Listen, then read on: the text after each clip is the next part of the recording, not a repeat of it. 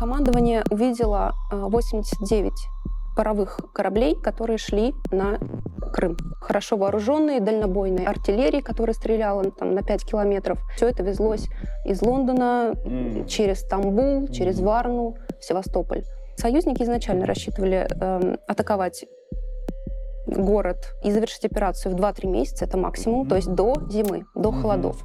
Они с собой не взяли э, зимнее обмундирование, они взяли легкие палатки, тонкие одеяла. Британцы воевали, в общем-то, в парадных мундирах. Красиво, но холодно. Mm-hmm. А в этом смысле французы более подготовились, кстати говоря. Но у французов был печальный опыт Отечественной войны 12 да, года. Да, они помнили, к сожалению. Помнили, да, конечно. Рядовые защитники Севастополя делали больше, чем от них можно было ожидать. Все остались, и именно они-то вместе с моряками помогали строить вот эти первые оборонительные укрепления. И жены, и дети, все были участниками обороны Севастополя.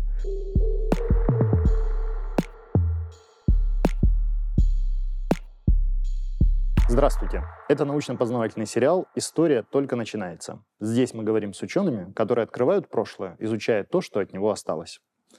И сегодня с нами Марина Федотова, кандидат исторических наук, выпускница факультета истории Европейского университета в Санкт-Петербурге. Здравствуйте, Марина. Здравствуйте, Мирон. Марина, вы написали диссертацию, посвященную истории обороны Севастополя в период Крымской войны, а затем опубликовали э, книгу в издательстве Европейского университета в Санкт-Петербурге. Почему эта тема интересует вас и почему она может заинтересовать всех остальных? Ну, как следует из названия книги, меня интересует два аспекта. Это история памяти и э, военная история.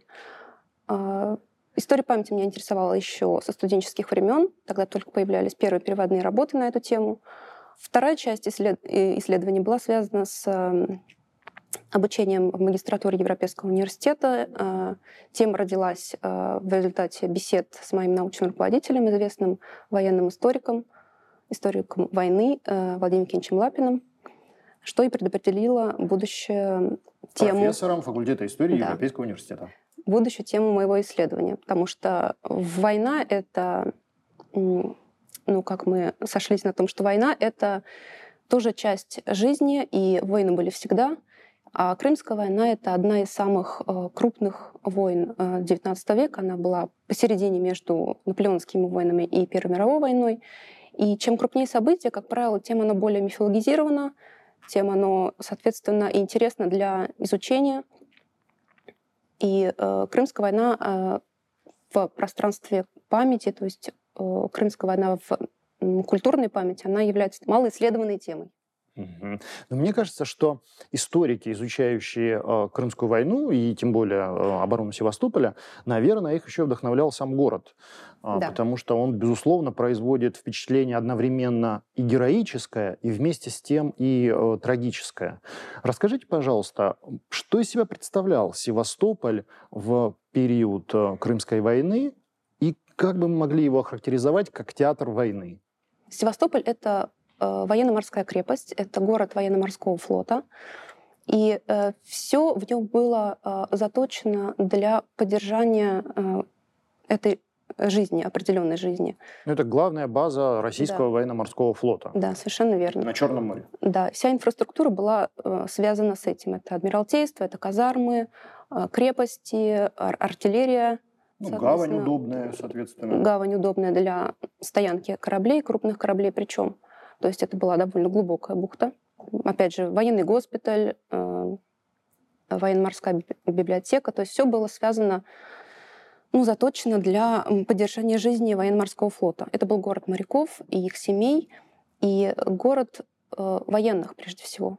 И это, в свою очередь, э, способствовало и формированию памяти об этой войне, которая случится в середине XIX века, и ход, влиял на ход обороны, потому что после высадки десанта союзников, после э, Альминской катастрофы э, стало понятно, что катастрофа неизбежна, и э, Меньшиков было принято решение о затоплении э, собственного флота в бухте Севастополя.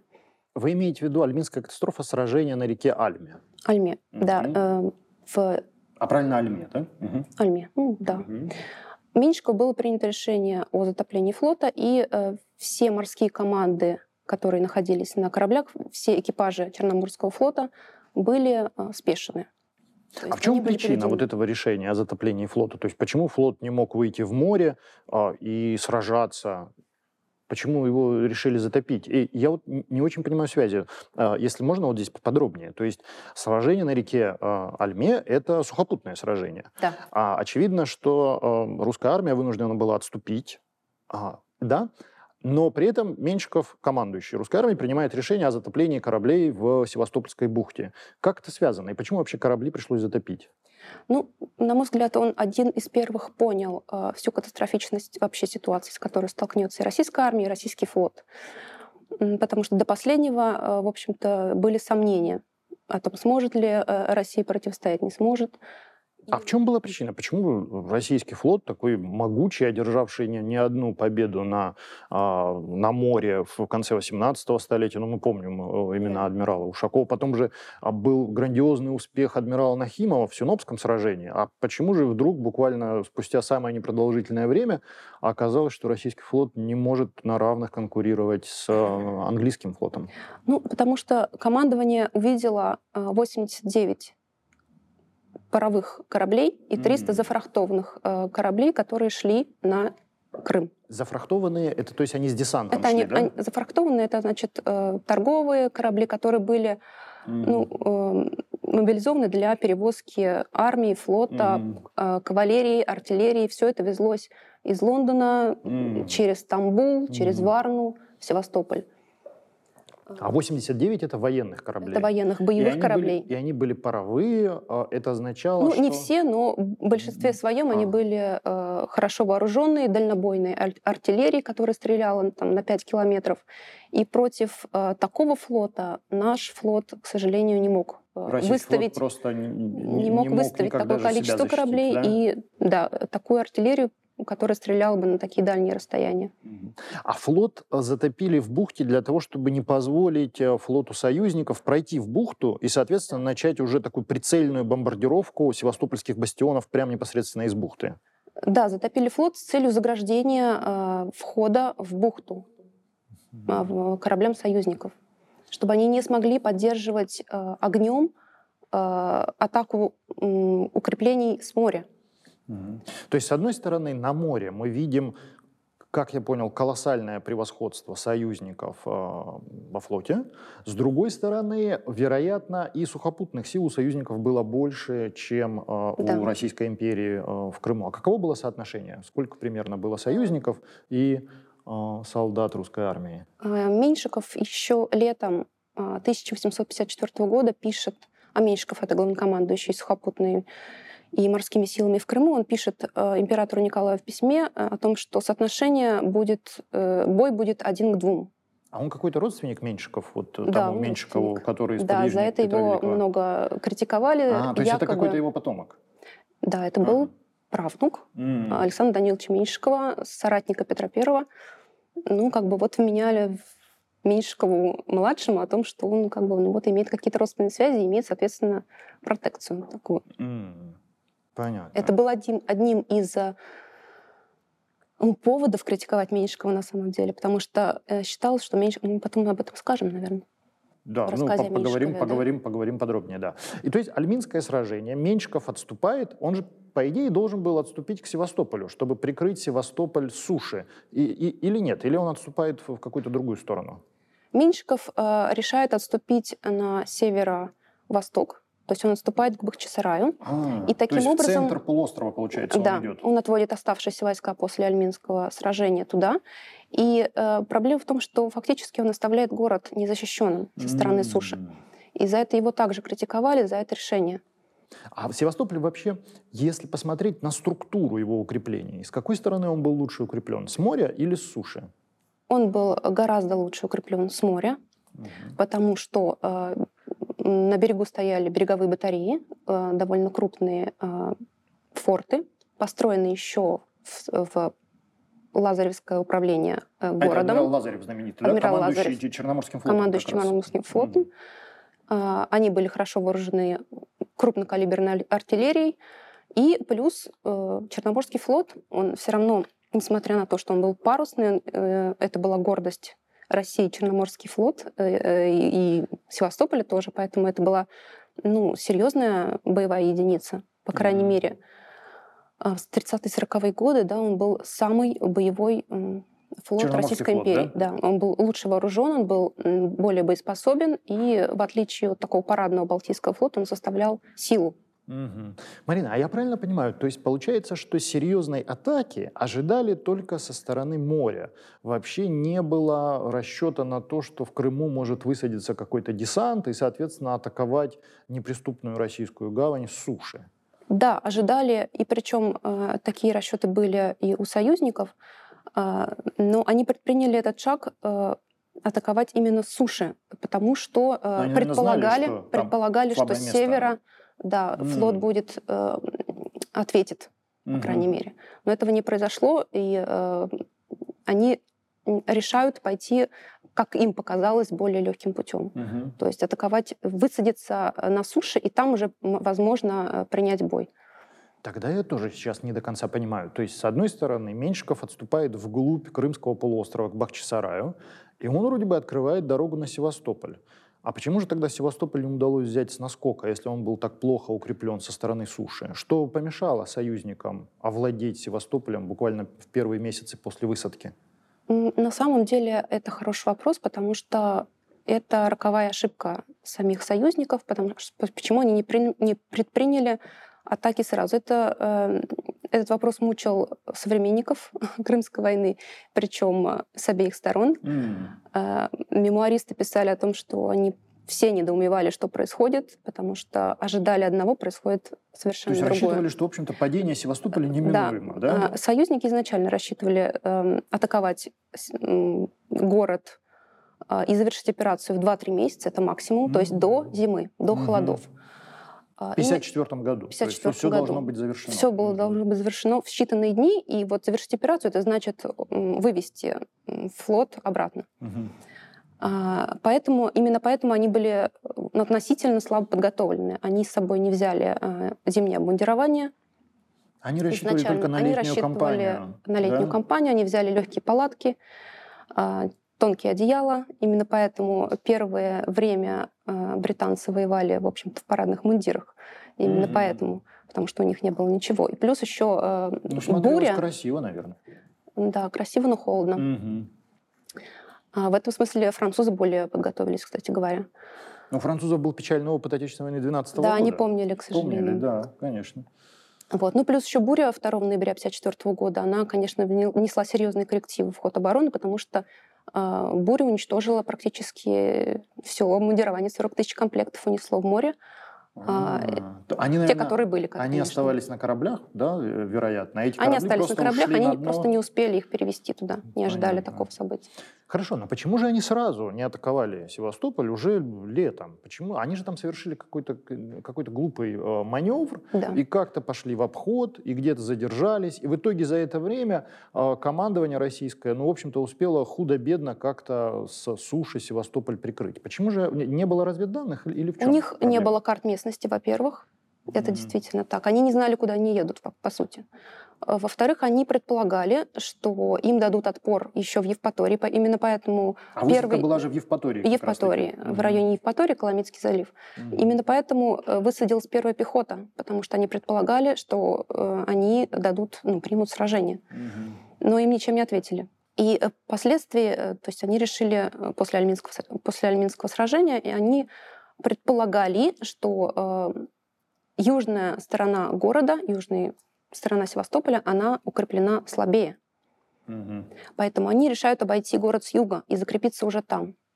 Угу. А дело обстояло абсолютно ровно наоборот. Южная сторона была укреплена сильнее, чем северная, потому что на ней стояло порядка там, пяти э, батарей укрепленных.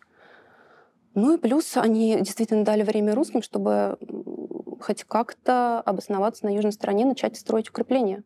А правда, что на начальном этапе а, обороны Севастополя эту самую оборону держали почти сплошь моряки? Потому что армия же Меньшикова, она ушла к Бахчисараю, получается, что армейских частей поначалу, ну, если они и были, то они были в меньшинстве. А вот получается, что моряки покинули свои корабли, попрощались э, с кораблями, которые были затоплены, и, в общем-то, вынуждены были держать теперь оборону на суше. Вот, вот в этих вот неподготовленных э, укреплениях, ожидая неминуемого наступления союзников. Да, из 18 тысяч э, человек морских экипажей на суше сошло 14 тысяч, плюс э, 7 тысяч примерно береговых э, частей. Вот они, в общем-то, все и составили основу защитников Севастополя первое время. Поэтому и память об этом событии, она во многом связана с моряками. Это, это их война.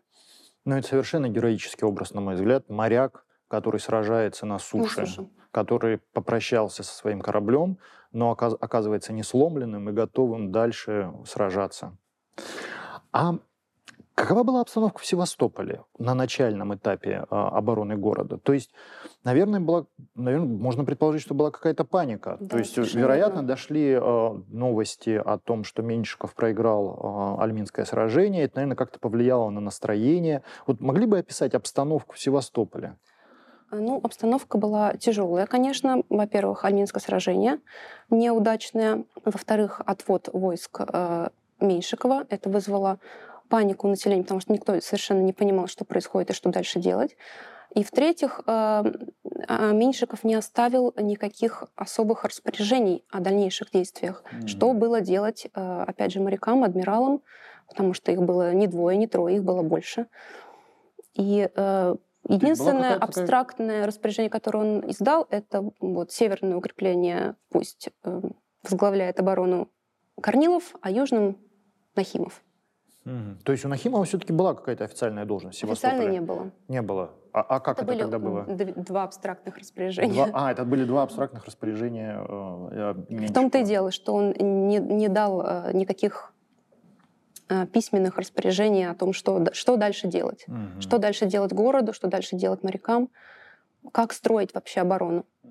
Ну, получается, что защитники Севастополя и моряки, которые вынуждены были сражаться на, на суше, им помогла как раз-таки эта заминка в действиях союзников. Да. И пока союзники топтались, в общем-то, на месте, э, командование, которое находилось в Севастополе, я так понимаю, это командование было таким многоголовым, да, а оно все-таки сумело укрепить город суши и, в общем-то, в общем-то, тем самым подойти к обороне относительно хотя бы готовыми. Да, потому что ничего не оставалось больше делать. Никаких mm-hmm. вариантов развития событий других. Плюс, э, единственный плюс, который, наверное, сохранялся, и это ошибка, опять же, союзников, то, что они не э, перерезали пути снабжения э, крымской армии с материком. Да, я слышал, есть... что Севастополь, он не был он заблокирован, не был он постоянно снабжался. Какие-то подкрепления, провиант все время... Ну, постоянно снабжался в силу там, относительно погодных условий это может быть громко сказано, потому что погода была разная, mm-hmm. но, по крайней мере, да, э, полной изоляции не было, и полной блокады в том смысле, который мы можем понять, тоже не было. Э, Севастополь был блокирован, наверное, с моря, потому что морем владели союзники, э, и ну, как бы других вариантов подвоза продовольствия, медикаментов, фуража, наверное, не было. А что происходило с мирным населением Севастополя? Ну, все-таки это же большой город. Там же, ну, мне кажется, тем не менее, было и мирное население, не только военные моряки. Что с ним происходило? Каковы были эмоции людей? Пытались ли они уехать, как-то эвакуироваться или оставались в Севастополе? А, многие эвакуировались вообще из Крыма. Первые дни э, после высадки э, десанта в районе Евпатории. Многие, кто смог, уехал, конечно. В Севастополе, это же надо понимать, что там было мало гражданских, это во-первых. А во-вторых, mm-hmm. это были семьи моряков. То есть, mm-hmm. ну, куда им ехать? И поэтому, конечно, все остались, и именно они-то вместе с моряками помогали строить вот эти первые оборонительные укрепления. Кто как мог. И жены, и дети, все были участниками обороны Севастополя. Так началась оборона Севастополя. Да. В своей книге вы называете историю обороны Севастополя мифом. А что вы имеете в виду, э, когда указываете на то, что это миф? Потому что миф, можно подумать, что это что-то негативное. Вот миф — это как будто то, чего не было. Но я думаю, что вы далеки от мысли того, что да, не, не, было, не было обороны Севастополя. Так что следует понимать под мифом? Э, истории обороны Севастополя? Э, миф э, я предлагаю рассматривать не как выдумку, не как какую-то фантазию или то, чего не было. Миф — это такая форма реальности людей, которую они преобразовали ну, в какой-то свой опыт. То есть прошлое, оно фактически оживает в мифе. Потому что история — это же не только ну, это не, не только факт, не, не только какое-то реальное поле, историческое поле, это еще и ну, интерпретация факта, да, и какое-то восприятие факта. То есть мы получаем факт, мы как исследователи, как историки, как современники, мы получаем факты уже в оболочке каких-то представлений, какого-то восприятия. И это-то и важно, это интересно как раз-таки изучать э, вот этот комплекс представлений о том событии, которое нам, нас интересует. Но этот миф, он же не продукт самого себя. Наверное, у него есть какие-то авторы, а, наверное, у него есть, как любят говорят, э, говорить историки, источники формирования этого мифа. Так кто же все-таки творил этот миф об обороне Севастополя? И главное, в чем тут э, основная магистральная идея этого мифа? То есть что пытались объяснить, что пытались понять? Как пытались понять эти героические и трагические события одновременно? Ну, авторами этого мифа являются, конечно, все современники, э, потому что все в Они равной все степени... непосредственные очевидцы, да? Очевидцы, мемуаристы, которые оставили после себя воспоминания. Это, конечно, военные историки, которые в основном писали вот саму ткань этого нарратива да, о Севастопольской обороне. Э, к ним же можно отнести и романистов, и писателей, которые во многом э, преображали ту ну, историю, которая была написана. Разные люди. У них, получается, Совершенно один миф разные. был. Как же так получилось, что и военные миф э, создают, и литераторы такой же миф создают? Или, или как это происходило? Ну, происходило по-разному, конечно. Были разные силы, которые, э, э, которых, которые отвечали за определенный тренд, так скажем, в этом мифе. Ну, например, Лев Толстой, он был определенных взглядов, как мы знаем. А это севастопольские рассказы Севастопольские да? рассказы. Это можно считать вот источником формирования мифа о севастопольской обороне, севастопольские рассказы? Да, конечно, потому что для современников он был, его рассказы, они были источником, угу. на него ссылались. Но этот миф скорее трагический. Ведь э, Толстой в основном в рассказах-то описывает изнанку войны. Это страшные картины лазаретов, окопов, разорванная человеческая плоть, бесконечная грязь. То есть это такой трагический миф. Ну, скорее он, э, да, трагический и драматический, потому что э, история Севастопольской обороны, она как раз и выстроится по этим драматургическим и даже кинематографическим э, приемам, что, кстати говоря, было и в случае с войной 12 года.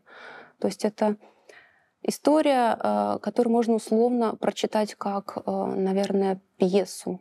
Mm-hmm. То есть у нее есть свои свое начало, свой конец, у нее есть своя завязка, развязка, э, заключительная часть, у нее есть свои герои, антигерои, причем герои делились там на военачальников и народ. У нее было свое место действия, это Севастополь.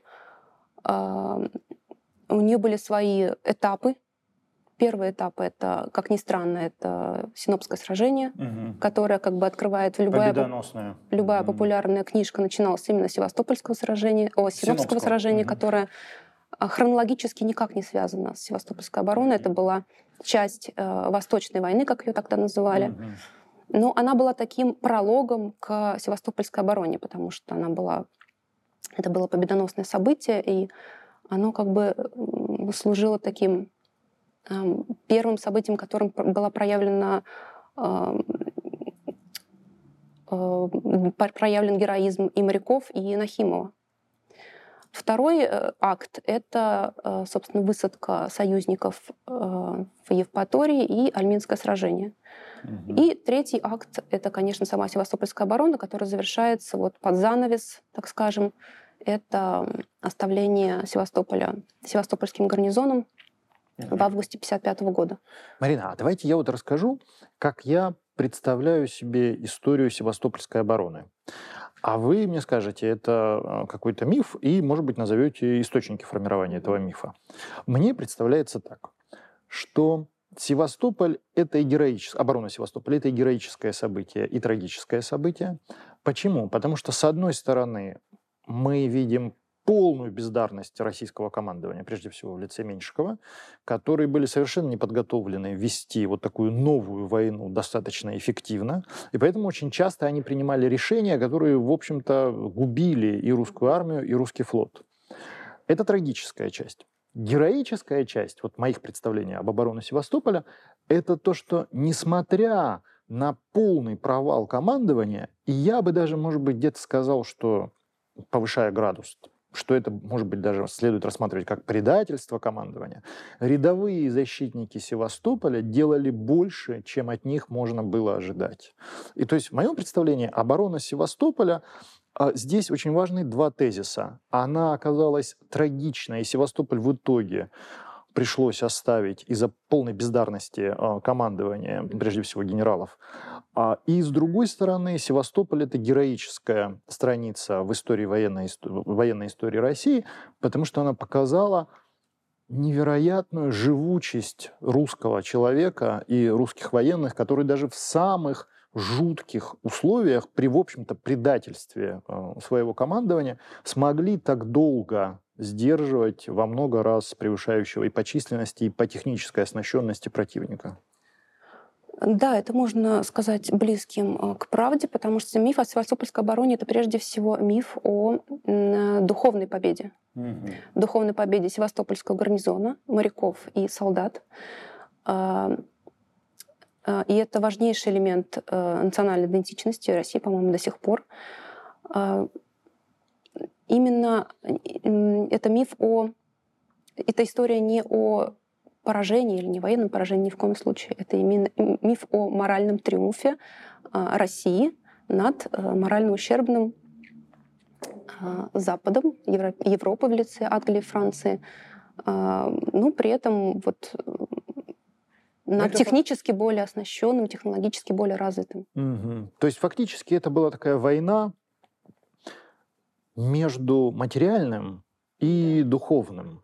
Да. Материальное в этом смысле это вот союзники, хорошо оснащенные, хорошо вооруженные, но у них не было того духа, который был у защитников Севастополя, и который противопоставили вот этому материально-техническому превосходству традиционный для русского человека дух, дух гордости за Отечество. И, в общем-то, в условиях, когда с материально-технической точки зрения противопоставить угу. оказалось нечего, вот это было единственное оружие защитников Севастополя. Да, это такая компенсация на самом деле за, во-первых, эм, давнее э, военно-морское соперничество Российской сухопутной империи и э, Британской морской империи, Здесь сказалась, конечно, и конкуренция на море, не состоявшаяся да, вот между Россией и Британией. Во-вторых, это такая компенсация за подтверждение вот этого тезиса о том, что а, ну, э, в России есть, кроме, в общем-то, и морального, еще что-то материальное в плане эм, вооружений. После Севастопольской эпохи это время э, критики Николаевских порядков, критика Николаевской системы, критика э, отсутствия э, технического вооружения в России, что Россия была технически далеко отстала, отсталой страной ну, это, это от понятно. Европы. Угу. Каждое новое царствование начинается с отрицания предыдущего. Конечно, это все выполняло роль такой повязки, наверное, на раненое э, национальное самолюбие. Mm. Это очень, очень поэтичный образ. Скажите, русский народ, и, как мне кажется, вообще вот российская историческая память, она очень литературоцентрична. То есть вот те образы о прошлом, они, как мне кажется, по большей части э, формируются в нашей культурной памяти э, за счет ярких литературных образов. В этом смысле можно ли сравнивать миф, который создал о Севастопольской обороне Лев Николаевич Толстой, вероятно, севастопольские рассказы можно считать одним из источников вот этого героического мифа о Севастопольской обороне, можно ли сравнивать э, с позже появившимся, тоже из-под пера э, Льва Николаевича Толстого, мифе о Отечественной войне 12 года? Ну, я думаю, это сопоставимые вещи, потому что э,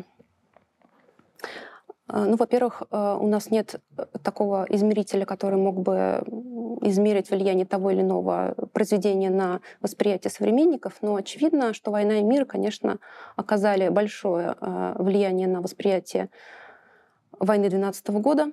И э, Толстой, наверное, больше всех э, современников, мне так кажется, сделал для э, мифологизации Севастопольской обороны. Э, потому что он э, начинает рассказ чего? Он начинает с такого противопоставления официозной прессе. То есть он пытается показать войну так, как она была на самом деле, э, как она на самом деле была прожита моряками, солдатами, то есть нижними чинами, вот в этой, э, в такой чистой правде. Страшные мясорубки обороны Севастополя. Что Севастопольская оборона — это пространство грязи, крови, э, ужасов, страха, потому что он много пишет о том, как вот переживалась именно война.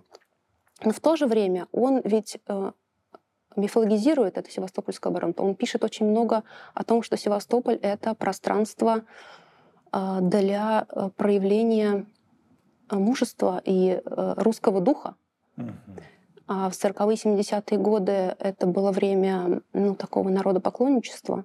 И Толстой был ярким представителем вот такой демократической интеллигенции. И он ну, восхищался же э, народом-героем. И это было и э, в отношении памяти о войне 12 года, и севастопольский материал ему много дал примеров э, народного героизма. Это первая часть его вклада, так скажем, в содержательную э, восприятие войны э, в Крыму. А второй момент — это ведь он дал много и для формы э, мифа, потому что э, Толстой, он по-другому пишет у него язык, э, язык описания войны, он предложил совершенно иной.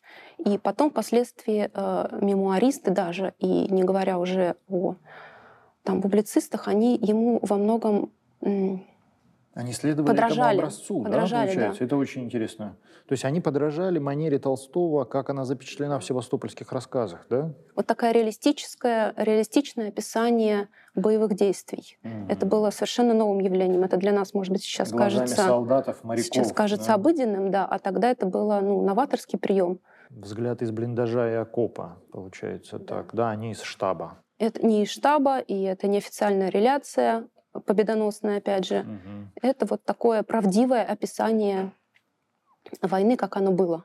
Угу. Марина, скажите, пожалуйста, а почему тогда Крымская война не стала отечественной, в отличие от войны 12 года?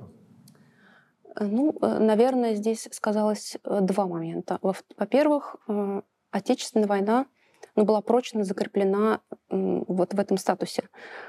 Ну, потому Первую что... мировую ведь назвали Второй Отечественной. Да. Почему нельзя было Крымскую назвать Второй ну, Отечественной потому войной? что это такой э, миф основания, наряду, наверное, с э, петровскими реформами и смутным временем.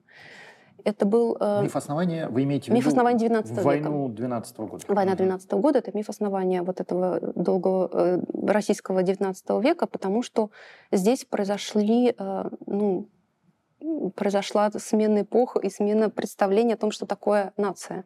То есть э, война 12 года породила э, русскую нацию. То есть она способствовала росту национального самосознания, она э, способствовала объединению народа, опять же. И ну, здесь ну, как бы большое влияние, на мой взгляд, опять же, Толстого. Конечно. Потому что это происходило, вот этот взгляд, он же происходил после, во многом после крымских событий. Именно Крымская война показала угу. о том, что ну, было много подвигов э, именно народного героизма, и Толстой же много взял оттуда. Угу. И его э, образы э, войны 12 года, они же были опробированы на севастопольском угу. материале. И То потом есть... он начал писать уже такую большую форму, угу. и э, первый э, отрывок «Войны и мира», он же появился в 1865 году. То есть э, через 10 лет спустя после севастопольских рассказов. И поэтому здесь вопрос еще, кто на что влиял на самом деле. Это очень интересно. То есть, получается, Толстой использовал историю Крымской войны и обороны Севастополя, в которой он принимал непосредственное участие, как отчасти строительный материал да. для войны и мира и для образа войны 12 года. И то есть получается, что война 12 года, в ней отражается и оборона Севастополя. Совершенно верно. По крайней мере, вот эти образы народных героев и образ в целом как народа героя, он же взят Толстым оттуда.